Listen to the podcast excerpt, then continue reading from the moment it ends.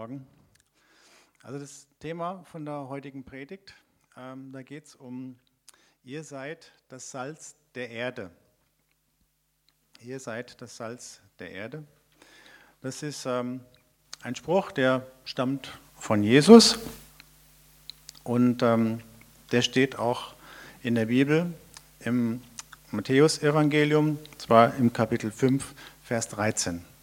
Dort ist es Teil von der Bergpredigt und kommt gleich nach den Seligpreisungen.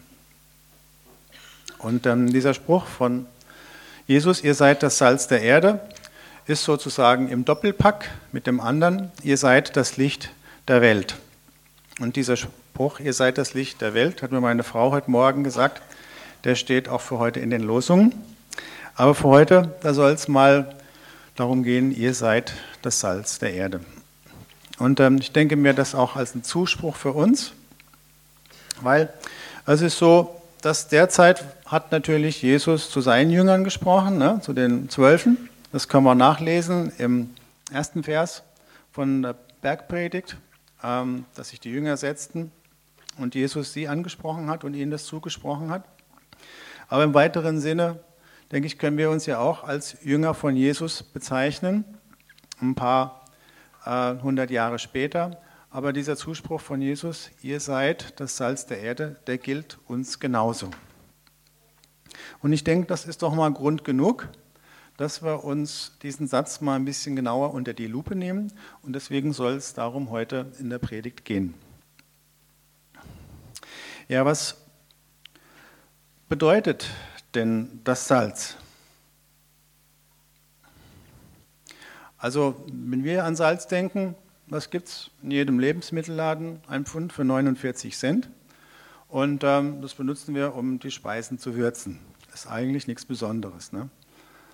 Hm, bei Jesus zu dieser Zeit, da war das ein bisschen anders. Da gab es noch keine Konservierungsstoffe und auch keinen Zucker. Und die Leute haben Salz benutzt, um Lebensmittel haltbar zu machen, um sie zu erhalten und um sie vor dem Verfaulen oder vor dem Verderben zu bewahren. Dafür war das Salz wirklich wichtig. Und ähm, das steckt auch so ein bisschen in dem Wort Xelz drin. So, ich als gebürtige Hesse, ich bin mit einer Schwäbin verheiratet und äh, von der habe ich dieses Wort Xelz gelernt. Und ähm, ich denke, wer aus Baden kommt, der kennt das sicher auch. Da handelt es sich um Marmelade. Ne? Und früher da gab es noch nicht so Zucker oder der war sehr teuer. Und da haben dann die Leute das Obst oder den Obstmatsch mit ähm, Salz haltbar gemacht und haben sich vielleicht auch aufs Brot geschmiert, so genau weiß ich das nicht. Und deswegen hat es den Namen Xelz. Inzwischen ist das mit Zucker ersetzt worden, weil es den auch reichlich gibt.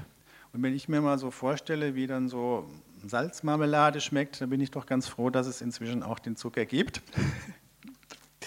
Genau. Aber da sehen wir äh, diese Funktion des Salzes, Lebensmittel haltbar zu machen. Und das gibt es auch heute noch, wenn wir zum Beispiel an Sauerkraut denken oder an ähm, Rauchfleisch, äh, das dann handgesalzen ist. So dieses Salz bewahrt das Lebensmittel davor, dass es verdirbt. Also halten wir es nochmal fest. Das Salz mit seiner erhaltenden und vor Fäulnis bewahrenden Kraft ist von höchster Bedeutung für die Menschheit. Weil wenn man kein Salz hat, um Lebensmittel haltbar zu machen, dann verderben die und dann gibt es Hungersnot. Und wenn Jesus jetzt sagt, ihr seid das Salz der Erde, dann ist das ja die globale Dimension. Und dann guckt er auch schon ein Stück weit die Perspektive raus über Israel, wo er zu der Zeit am Wirken war. Und dann hat schon einfach die globale Perspektive damit reingelegt, wenn er sagt, den Jüngern und heute auch uns, ihr seid das Salz der Erde. Für uns bedeutet so ein Zuspruch, dass es eine hohe Berufung ist. Also, wie gesagt, das ist ähm, von höchster Bedeutung für die Menschheit. Und ähm, ja, von höchster Bedeutung für die Menschheit. Sagt dir das mal vielleicht ganz persönlich. ich bin das Salz der Erde. Jetzt, ähm, ich bin das Salz der Erde. Nochmal, ich bin das Salz der Erde. So, durch diesen Zuspruch enthüllt Gott, dass er echt eine große Absicht hat mit uns, mit dir und mit mir und auch große Pläne. Er misst uns, dir und mir, höchste Bedeutung für die Menschheit zu, wenn es darum geht, sie zu erhalten und vor der Fäulnis zu bewahren. Wir erstaunen vielleicht über so eine hohe Berufung und vielleicht fühlen wir uns dem auch gar nicht gewachsen. Weil denke ich, Salz der Erde, ähm, da kann man auch, sagen wir mal, zusammenschauen vor so einer äh, Berufung, wenn man das zu hören bekommt, wenn man das zugesprochen bekommt. Und ich weiß auch nicht, wie es den Jüngern damals ging. Und wir wissen ja auch, naja, dass so ein Salz fade wird, werden kann. Und vielleicht kommst du dir auch eher wie so ein fades Salz vor, wo du denkst, ja, Salz der Erde, das hier würzt oder vor Fäulnis bewahrt, äh, dem fühle ich mich nicht gewachsen. Wenn ich mich so angucke, dann komme ich mir eher wie so ein, ein fades Salz vor. Also wer in der Bergpredigt schon ein bisschen weiter gelesen hat, der Vers, äh, da geht es dann anschließend auch darum. Ja, was machen wir denn da? Ich schaue mal zu Markus. Ähm, da steht, und zwar im Kapitel 9, Vers 49 und 50. Jeder wird gesalzen werden. Und außerdem im Vers 50, habt Salz bei euch. Also irgendwie scheint es möglich zu sein, gesalzen zu werden oder dieses Salz zu haben oder neu auch zu bekommen. Das heißt, wenn man irgendwie sich selber wie ein fades Salz fühlt, dann scheint es irgendwie einen Weg zu geben, äh, dass so eine Rücksalzung stattfindet. Dass es möglich ist, wieder an Würzkraft zuzulegen. Überleg mal jetzt in deinem Umfeld, wo du lebst, wo du arbeitest, wo du vielleicht zur Uni gehst, ähm, bist du so oder fühlst du dich so als dieses würzige Salz oder eher wie so ein fades Salz? Gut, wie dem auch sei, ich denke, wir werden jetzt hier einfach mal ein paar Sachen angucken. Und ähm, ein paar Impulse und Ideen kriegen, wie wir so als Salz der Erde neu Wirtskraft bekommen können. Und das Erste, was ich sage, diese neue Würzkraft, die kommt aus dem Himmel. Weil auf der Erde, da wird die gebraucht, da ist es Mangelware. Und wenn wir uns nach neuer Würzkraft ausstrecken, dann äh, müssen wir uns da an den Himmel wenden. Und mit dem Ausstrecken ist es eigentlich so, dass die Initiative dazu von Gott ausgeht. Dass er letztlich uns vielleicht mal eine Offenbarung gibt über unseren Zustand und wir irgendwo merken, oh, ich bin echt ein fades Salz und ähm, ich möchte da was dran ändern. Es kann sein, dass er in uns irgendwann eine Sehnsucht oder eine Leidenschaft weckt nach mehr Nähe mit ihm, nach einer tieferen Beziehung zu ihm, nach einer tieferen Gemeinschaft mit ihm. Da geht die Initiative von ihm aus und er zieht dich und mich irgendwann hin zu sich. Und was wir dann machen können, ist, wir folgen seinem Ruf. Aber die Initiative, uns neu zu würzen, die geht von Gott aus. Aber das muss nicht bei jedem so sein. Es kann auch sein, dass Gott uns einfach in einen persönlichen Zerbruch reinführt. Und so ein persönlicher Zerbruch, da bist du am Ende, das ist dann eine Chance, einfach neu in die Nähe zu Gott einzutreten. Neu zuzulegen an Dynamik in der Beziehung zu Gott. Gott führt dich vielleicht in eine Wüste, in eine Ohnmacht, in eine ausweglose Situation und das sucht man sich nicht, das plant man nicht, aber das kommt schon in jedem Leben öfter mal vor. Und es ist immer auch eine tolle Chance für so eine neue Beziehung oder für eine äh, tiefere Beziehung. Und ich habe sowas auch erlebt Vor gut zwei Jahren sind wir aus der Mongolei nach Deutschland gekommen. Und ähm, als wir hier ankamen mit unseren Koffern, wir hatten schon eine Wohnung, aber viel mehr noch nicht. Gemeinde, Arbeit, keine Ahnung. Und ähm, das war für mich so eine Zeit des Zerbruchs und ähm, ja, wo vieles einfach weggefallen, weggebrochen war, wo wir vorher in der Berufung standen und gegangen sind. Aber die Kinder, die mussten in die Schule hier nach Deutschland und plötzlich standen wir hier und ich habe monatelang äh, geguckt, wie sieht es aus mit Arbeit, was kann ich überhaupt arbeiten, äh, was gibt es da für Möglichkeiten. Und es hat fast neun Monate gedauert, bis ich ein erstes Bewerbungsgespräch mal hatte. Und das war für mich schon so eine Zeit, wo ich ganz schön auch durch Höhen und Tiefen durchgegangen bin, meistens eher durch Tiefen. Aber in dem Ganzen hat Gott mich wirklich zu sich hingezogen. Ich habe gemerkt, da ist eine Chance für mich dran, näher zu ihm zu kommen und äh, von ihm ergriffen zu sein und wo da eine neue Dimension äh, in mein Leben gekommen ist. Und ähm, da möcht, das möchte ich bis heute einfach nicht mehr verzichten. Wo Gott also so eine Situation letztlich gebraucht, um da was Neues zu machen. Und das ist demütigend, dann zu sagen, ja, ich schaffe es nicht, ich kriege keinen Job oder es sieht gar nicht so aus, als kriege ich einen und überhaupt ist es alles weg. Äh, das Ego, das äh, geht dem gegen den Strich, wenn man solche Erfahrungen macht und durch solche Sachen durchgeht. Keiner will auf die Hilfe anderer angewiesen sein. Aber das Gute ist, wenn unser Ego dann mal vom Thron ist, runter ist, und dann gibt es da Platz für Jesus. Und dann äh, ist plötzlich so, dass wir Jesus beherbergen in uns und dass wir ihn auch repräsentieren, da wo wir hingehen. Und wenn wir vorher vielleicht in eigener Kraft gescheitert sind, wo wir aufgegeben haben, da ist einfach eine neue Dynamik an uns, bei uns am Wirken. Und da fangen wir an, auch in der übernatürlichen, in der göttlichen Dimension zu gehen. Und da ist auch ein Ort, wo wir neu so einen richtigen Salzgeschmack kriegen für uns. Und den können wir auch aus uns selbst heraus nicht produzieren. Und das müssen wir auch nicht, das ist die gute Botschaft. Aber wir müssen immerhin diesem Ruf Gottes und dieser Einladung Gottes auch folgen und äh, wo er uns in seine Nähe zieht, auch dem Folge leisten. In eine tiefere Gemeinschaft mit ihm.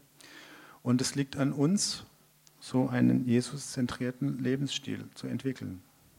Ich hätte auch sagen können, boah, wir waren jetzt jahrelang für Gott unterwegs als Missionare, haben da Reich Gottes gebaut und jetzt kommen wir zurück und Gott lässt mich so hängen.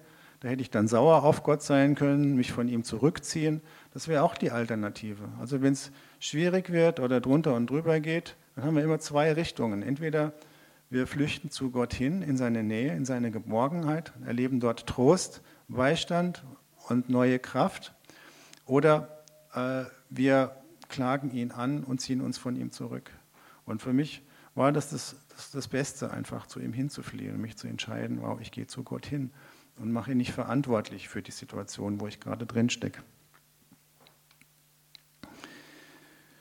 Also es geht darum, so einen Jesus-zentrierten Lebensstil zu entwickeln.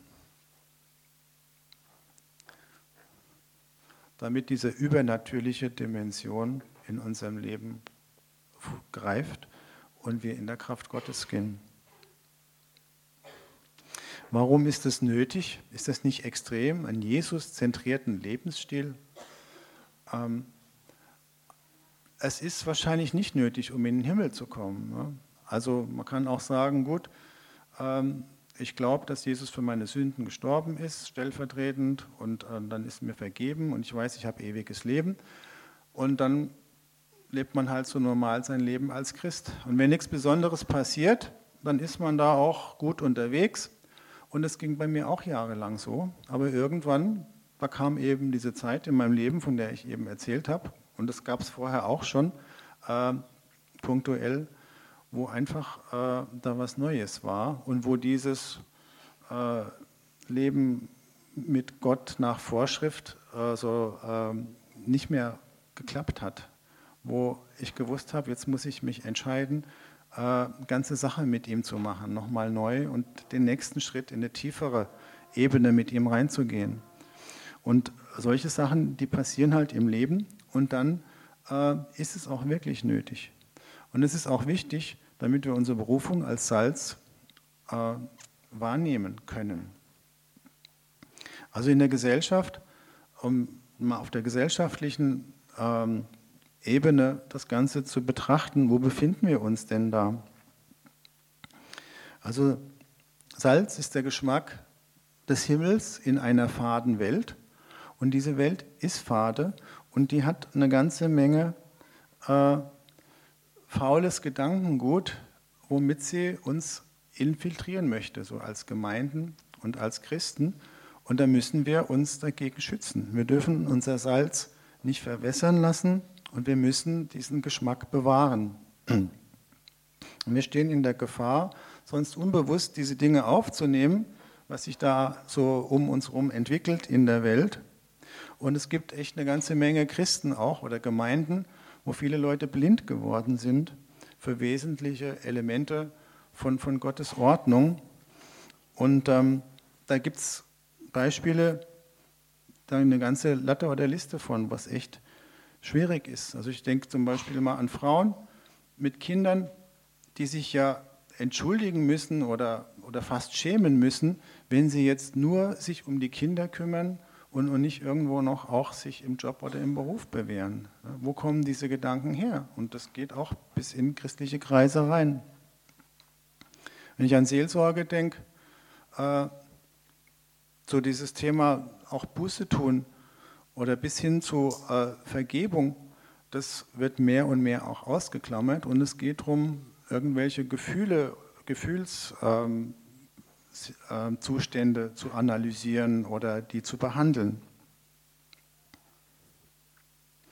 Es gibt Gemeinden, die sich darauf verlegt haben, jetzt mehr so humanitäre Hilfsprojekte, also rein humanitäre Hilfsprojekte zu unterstützen und das dann Missionsarbeit nennen, aber das hat nichts mehr damit zu tun, dass ähm, das Evangelium verkündet wird oder dass Leute zu Jüngern gemacht werden. Das ist eine äh, ziemlich traurige Entwicklung und es wird dann entschuldigt mit, ja, wir dürfen ja nicht unsere Kultur exportieren oder äh, wir müssen auch tolerant sein. Und jetzt zum Schluss habe ich hier nochmal ähm, ein Zitat, das habe ich von IDEA, das ähm, war am 23. Januar drin. In vielen Gemeinden und Gemeinschaften herrscht Verwirrung und besteht Besorgnis darüber, welchen Kurs führende Repräsentanten der evangelikalen Bewegung steuern. Es fehlt an deutlichem Widerstand gegen Entscheidungen von Kirchenleitungen und Synoden, die Bibel und Bekenntnis widersprechen. Das betrifft aktuell die Segnung und kirchliche Trauung von gleichgeschlechtlichen Paaren, die kirchliche Förderung der Genderideologie und Verlautbarungen zum interreligiösen Dialog. War da am 23.01. auf der IDEA-Internetseite gepostet. Und als ich das gelesen habe, äh, da ist mir echt äh, die Klappe runtergefallen. Da dachte ich, ja, evangelikale Bewegung, ja, so die Bibeltreuen, die da festhalten und die als Fundamentalisten verschrien sind von den liberaleren christlichen äh, Richtungen, die fangen jetzt hier an, da Kompromisse einzugehen. Und ich dachte, das darf doch nicht wahr sein. Ne? Und da musste dann jetzt mal innerhalb der Evangelikalen so Ulrich Parzani und so eine Gruppe sich bilden, die solche Sachen formulieren, um das mal zum Ausdruck zu bringen, was da eigentlich passiert. Und ähm, das zeigt uns, dass da echt ein Kampf auch äh, am Laufen ist und dass die Christen sehr gut wissen müssen, äh, wo sie stehen, um da nicht mit reingezogen zu sind. So, ich denke, ähm, dass wir hier im F, in der CZK, im CZK äh, diese Dinge weitgehend vor der Tür lassen und dass wir da nicht so in der Gefahr stehen. Und da bin ich auch dankbar dafür. Und das ist in anderen äh, vielen guten Gemeinden genauso. Aber das sollte uns auch alarmieren und uns zeigen, auch wo das hingehen kann. Und ähm, dass es wirklich wichtig ist, dass wir unsere Bibel lesen und dass wir uns auch vom Heiligen Geist leiten lassen müssen bei der Unterscheidung von all den Strömungen, die so auf uns überschwappen wollen. Aber das war jetzt so ein Ausflug in diese gesellschaftlichen Dinge. Ähm, ich denke, das Ähnliche spielt sich auch so ganz persönlich im privaten Leben bei uns ab.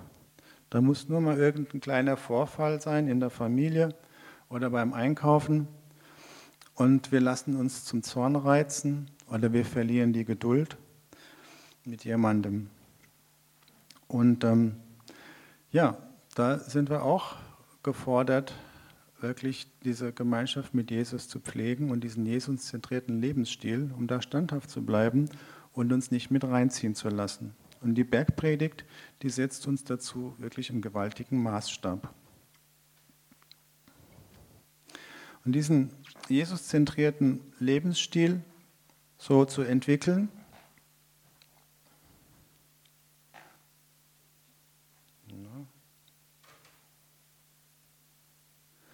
das nimmt unsere Zeit in Anspruch. Das kostet einfach Zeit. Und Jesus zentriert, äh, das heißt, dass ich wirklich mir Zeit nehmen muss für die Gemeinschaft mit Jesus, dass ich mich auf ihn ausrichten muss, dass ich mir immer wieder auch bewusst sein muss, dass er in mir lebt, dass er in mir wirkt. Da muss ich auch die Bibel lesen, weil dort steht die Wahrheit Gottes, äh, die ich brauche, um zu, zu unterscheiden zwischen Wahrheit und Lüge, was auf uns eindringen möchte. Da brauche ich Zeit zum Hören auf Gott. Und nicht zuletzt, ich brauche auch Zeit im Austausch mit anderen Christen. Und die helfen uns dabei, die Dinge zu sortieren und da Gottes Perspektive darin zu entdecken oder zu erkennen. Das sind wir manchmal alleine auch ein bisschen blind dafür und deswegen braucht es auch den Austausch mit Geschwistern im Glauben, um da wirklich auch äh, weise unterwegs zu sein. Und diese Zeit für einen Jesus-zentrierten Lebensstil, die müssen wir irgendwie was anderes kappen. Die müssen, können wir uns ja nicht aus den Rippen schneiden. Und das kann schwer fallen. Unsere Terminkalender sind voll und da gibt es immer viel zu tun. Aber zu diesem Salzsein ist es nötig oder gehört es einfach dazu. Und diese Zeitplanung und die Prioritäten unseres Lebens richtig zu setzen, das ist auch was, was in unserer Verantwortung steht. Das ist was, wo wir verantwortlich sind, wie wir unseren Tag, unsere Woche gestalten. Und da müssen wir auch weitgehend ohne Wunder Gottes auskommen. Und manchmal also erlebe ich da auch Wunder drin, Gottes, aber im Großen und Ganzen ähm, ist jeder selber auch verantwortlich für seine Zeitplanung und ähm, ob diese Dinge äh, da drin vorkommen oder nicht. Vielleicht als Anregung zum Anfangen, ja, wo kann man denn äh, Zeit sozusagen herbekommen? Äh, überleg mal, wie viel Zeit du vielleicht äh, unnütz vom Fernseher zubringst oder unnütz im Internet zubringst. Ich denke, das wäre vielleicht schon mal für den einen oder anderen eine Fundgrube, ähm, wo man so Zeit locker machen kann für, für die Dinge, um die es jetzt uns heute Morgen geht hier. Ansonsten äh, braucht es für einen Jesus-zentrierten Lebensstil Gemeinschaft mit anderen Christen. Das habe ich eben schon ein bisschen angedeutet. Aber so als Einzelkämpfer an dem Platz, wo wir unterwegs sind, sei es jetzt im Beruf oder im Studium, da sind wir oft auf verlorene Posten ziemlich schnell. Da sind wir am Ende. Wir brauchen einen Rückhalt. Wir brauchen einen Ort, wo wir unser Herz ausschütten können, wo Leute uns zuhören, äh, wo jemand mit uns betet und wo wir auch füreinander da sind. Das ist wirklich wichtig. Und das geht auch über das Maß eines sonntäglichen Gottesdienstbesuches hinaus. Und auch da sind wir als CZK so äh, auf dem richtigen Weg unterwegs und da bin ich auch echt dankbar, meine ich. Mhm. So, dann haben wir jetzt noch da geht's lang. Ein klares Nein zur Sünde. Weil wenn es darum geht, Jesus in mir Wohnung nehmen zu lassen, einen Jesus-zentrierten Lebensstil zu pflegen, äh, dann beißt sich das. Ne? Weil Sünde die trennt von Gott. Und wenn ich ähm, näher zu ihm hin will, dann muss ich die Sünde, mich da ein klares Nein dazu positionieren. Aber zuerst mal, dass wir nicht missverstehen, was das bedeutet. Im ähm, Johannesbrief, da gibt es einen Bibelvers, den habe ich hier als nächstes. Warum geht das nicht? Ja. Jeder, der in ihm, und damit ist Jesus gemeint, bleibt, sündigt nicht. Jeder, der sündigt, hat ihn nicht gesehen und nicht erkannt. Also das ist natürlich eine steile Ansage, aber so wie es da steht, meint es Johannes eigentlich gar nicht. Ne? Also es geht nicht darum, dass wir jetzt überhaupt nie sündigen, äh, sondern es geht darum, dass wir, wenn wir gesündigt haben, wenn wir gefallen sind, da umkehren und Buße tun. Dass wir Gottes Vergebung für uns in Empfang nehmen und dass wir uns für seine Gnade entscheiden. Das ist gemeint, äh, wenn es heißt, äh, also nicht zu sündigen. Das heißt einfach nicht, dass wir mit Sünde da faule Kompromisse machen, dass wir vielleicht versuchen, unsere Sünde uns da rauszureden, äh, das zu kaschieren oder dem Ganzen irgendwie so ein Mäntelchen der Gerechtigkeit um, umzuziehen, also anzuziehen. Das wäre die falsche Variante. Aber wir müssen nicht perfekt sein, aber wenn wir da transparent sind und zu Gott gehen und das bekennen, das ist ein klares Nein zur Sünde und das reicht Gott. Ja. Und das ist doch eigentlich auch machbar. Ne? Und das ist gewisserweise auch äh, eine frohe Botschaft. Und da habe ich noch einen Johannes hier. Ähm, da heißt es, liebt nicht die Welt noch was in ihr ist. Wir wollen ja Salz sein und ähm, diesen Salzgeschmack uns nicht rauben lassen. Und wenn einer die Welt liebt, dann ist die Liebe des Vaters nicht in ihm. Ja, was bedeutet es denn jetzt, die Welt zu lieben? Ähm, gut, das heißt natürlich einerseits, also nicht zu lieben, krasse Sünde zu meiden, aber da gibt es auch so viele andere weltliche Dinge, die uns nicht gut tun, auch wenn wir das jetzt vielleicht nicht auf den ersten Blick als krasse Sünde äh, bezeichnen würden. Ne?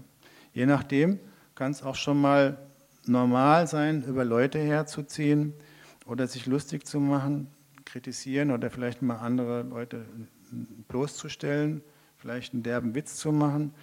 Vielleicht auch nicht, das weiß ich nicht, aber jedenfalls ist es in weiten Kreisen bei uns gesellschaftsfähig und ähm, gehört auch schon mal dazu. Braucht man auch nur mal eine Schlagzeile von bestimmten Tageszeitungen zu lesen, da weiß man schon, was ich meine. Ne? Und das hat wenig bis nichts mit dem Leben aus Gott einfach zu tun. Ein anderes Beispiel, ich habe mal für die Schule ähm, so, zu einem bestimmten Thema einen Clip bei YouTube gesucht. Und ähm, weil ich da so unterwegs war, bin ich da irgendwie ein bisschen abgelenkt worden. Und plötzlich kam ich bei so einer Fail-Compilation raus. Also das ist so ein Videoclip, der so zusammengesetzt ist aus verschiedenen kurzen Episoden, wo Leuten so Missgeschicke passieren oder Unfälle und ähm, ja, was dann irgendwie komisch oder lustig sein soll, mit dem Ziel, dass man sich dann daran ergötzt. Ne? Und ähm, das ist dann so äh, eine Zeit lang gelaufen und irgendwann merke ich, wie der Heilige Geist mich antippt und sagt, was guckst du dir da eigentlich an? Ne? Und dann bin ich richtig zu mir gekommen und ähm, soll ich sagen, ich habe mich da ertappt gefühlt und habe gemerkt, ja, ähm, das ist nicht gut und das ist mir dann auch seither nicht mehr passiert. Und da könnte man jetzt natürlich anfangen zu diskutieren, ja, ist es überhaupt Sünde? Ne? Äh, solche Missgeschicke und Unfälle, die passieren ja auch jedem. Und wenn man so ein bisschen über sich selber Humor haben kann, das ist doch toll. Ähm, die passieren jedem, diese Missgeschicke. Und ähm, was ist denn schon dabei? Aber da würde ich sagen, ähm, das ist so eine Art neugierige Schadenfreude und es hat nichts zu tun äh, mit dem, was Gott uns an Freude auch schenken möchte, mit der Art und Weise, wie Gott uns erfreuen will. Ne? Und das ist einfach daneben, wenn man solche Sachen ähm, da reinzieht, ohne sich da was dabei zu denken. Das bringt uns dann zum nächsten Punkt. Ähm, einen Jesus-zentrierten Lebensstil zu entwickeln, heißt, sich auf das Gute auszurichten. Und dann lesen wir im Philipperbrief, ähm, richtet eure Gedanken auf das, was rechtschaffen, ehrbar und gerecht gilt. Ich habe das auch. Was rein, liebenswert und ansprechend ist, auf alles, was Tugend heißt und Lob verdient. Nochmal, richtet eure Gedanken auf das, was rechtschaffen, ehrbar und gerecht gilt, was rein, liebenswert wert und ansprechend ist, auf alles, was Tugend heißt und Lob verdient. Also es geht darum, nicht einfach nur Sachen zu lassen, die jetzt ganz klar als Sünde identifizierbar und damit verboten sind, sondern es geht darum, das Gute und das Liebenswerte und das Reine erstmal zu entdecken und dann seine Aufmerksamkeit darauf zu richten und das zu würdigen. Das hilft uns, diese Sichtweise, diese Perspektive Gottes, hilft uns in der himmlischen Dimension verankert zu bleiben, auch wenn wir in ganz andere Umfelder uns hineinbegeben. Und das bewahrt uns davor, so nach und nach in den Schmuddel dieser Welt reingezogen zu werden. Und ich weiß auch, wer in dieser Welt mit anpackt äh, und nicht von ihr flüchtet, der macht sich auch die Finger schmutzig und manchmal haut er auch daneben. Aber ich denke, das ist auch kein Drama und ist auch kein Riesenproblem, solange man sich dann wieder neu positioniert und diese Grund Ausrichtung, die wir hier im Philipperbrief haben, wenn wir die, auf die sich wieder neu zurückbesinnt. Es geht auch nicht darum, sich von allem Schmutz hier fernzuhalten und sich irgendwie auf eine heilige Insel zu verziehen. Und ähm, man kann schon auch an die Orte gehen, wo es dreckig ist und wo es eklig ist. Ich habe jetzt nochmal ein Bild. Ja, also das war bevor wir nach Deutschland kamen, aus der Mongolei. Ähm, da bin ich da mit der Mütze halt eben. Ne? Und wir hatten so einen Dienst zu einer Alkoholreha und ähm, haben dann Alkoholsüchtige und auch oft Obdachlose bei uns mit aufgenommen. Und die haben in so Fernwärmetunneln gelebt und ähm, zusammen mit naja, anderen Leuten, zusammen auch mit Ratten und mit Kakerlaken. Und wir sind da auch runtergegangen und äh, haben die Leute aufgesucht und haben sie eingeladen, ein neues Leben mit Jesus zu führen und mit ihrer Alkoholsucht äh, das zu beenden. Ne? Und da bin ich dann runtergegangen an diese Orte. Irgendwo haben wir gehofft, dass wir nicht angesteckt werden von irgendwelchen Krankheiten.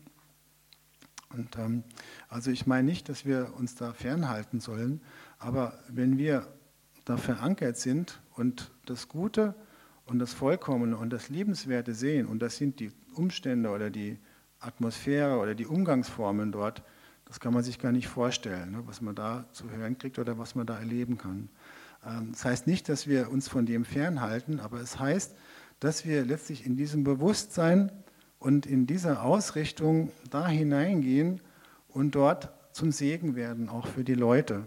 Dass wir die Leute dort auch segnen und dass wir praktisch Botschafter an Christi Stadt sind, dass wir da unser Salz oder unser Licht äh, da in die Waagschale werfen und ähm, dort hineinkommen in, in dieses Elend, dass wir den Duft Jesu auch dort verströmen. Und manchmal muss es auch gar nicht sein, dass wir äh, so furchtbar viel merken von dem, äh, wo wir da jetzt unsere Salzwirkungen tun, Manchmal ist es auch einfach nur, dass wir still da sind und durch unsere Gegenwart sozusagen die Flagge des Reiches Gottes da positionieren und ähm, ja, das ehrt Gott auch und das findet er auch toll und das hat auch seine Auswirkungen. Muss nicht immer so plakativ oder so, so offensichtlich sein. Wenn er den Duft verströmt, ich denke, der wird auch seine Wirkung tun. Ne? So, wir brauchen diese Verbindung mit der unsichtbaren Welt und die umgibt uns ja. Und damit wir unseren Auftrag und die Möglichkeiten, die sich da ergeben an dem Platz, wo Gott uns stellt, ähm, genau, damit wir die voll erkennen können. Und manchmal brauchen wir auch diese Beziehung mit Jesus und dieses Verwurzeltsein in der himmlischen Dimension, damit wir nicht überwältigt werden von dem, was uns manchmal an bestimmten Orten begegnet. Und ich weiß, dass manche Jobs echt tough sind und ähm, manche Arbeitsplätze haben es in sich. Wir brauchen diese Verbindung mit Jesus, der in uns lebt und der auch für uns streitet. Und dann haben wir das möglich, dass wir ein würzfähiges Salz in der Suppe dieser Welt sind. Ich lese jetzt nochmal diese Bibelstelle. Ihr seid das Salz der Erde. Nimm das mal persönlich für dich und sag's nochmal, ich bin das Salz der Erde. Und ähm, ich habe das auf dem Herzen, dass heute vielleicht der ein oder andere äh, neu eine Perspektive kriegt für sein Wirken oder für seinen Auftrag, da wo er viel Zeit verbringt, die Woche über, dass er vielleicht zum ersten Mal das auch so bewusst wahrnimmt, wow, ich bin da auch von Gott hingestellt und ich habe da auch einen Auftrag, Salz zu sein, meine äh, Mitstreiter da vor dem Faulwerden, vor dem Verfaulen oder ja, zu bewahren und zu, zu erhalten. Und wenn du das schon länger hast und weißt, aber vielleicht irgendwie dir wie so ein fades Salz vorkommst, wo du denkst, ja, diese Berufung, äh, da gehen andere drin, aber ich bin irgendwo so fade. Und ähm, ja, dass du neu auch den Zuspruch brauchst, wo Jesus dir sagt, hey, du bist das Salz der Welt. Du bist das Salz der Erde und an dem Platz, wo du bist, dann brauche ich dich. Die Erde braucht dich in deinem Umfeld, wo du lebst und arbeitest. Und es ist wichtig, dass du da bist, damit sie erhalten bleibt und nicht faul wird. Das ist Gottes Berufung für dich. Und du bist ein lebendiger Brief Gottes an dem Ort. Durch dich gelangt er, der in dir lebt, an manchen finsteren Winkel dieser Welt, um seine Liebe und sein Licht zu geben. Jesus hat in deinem Herzen eine Wohnung genommen.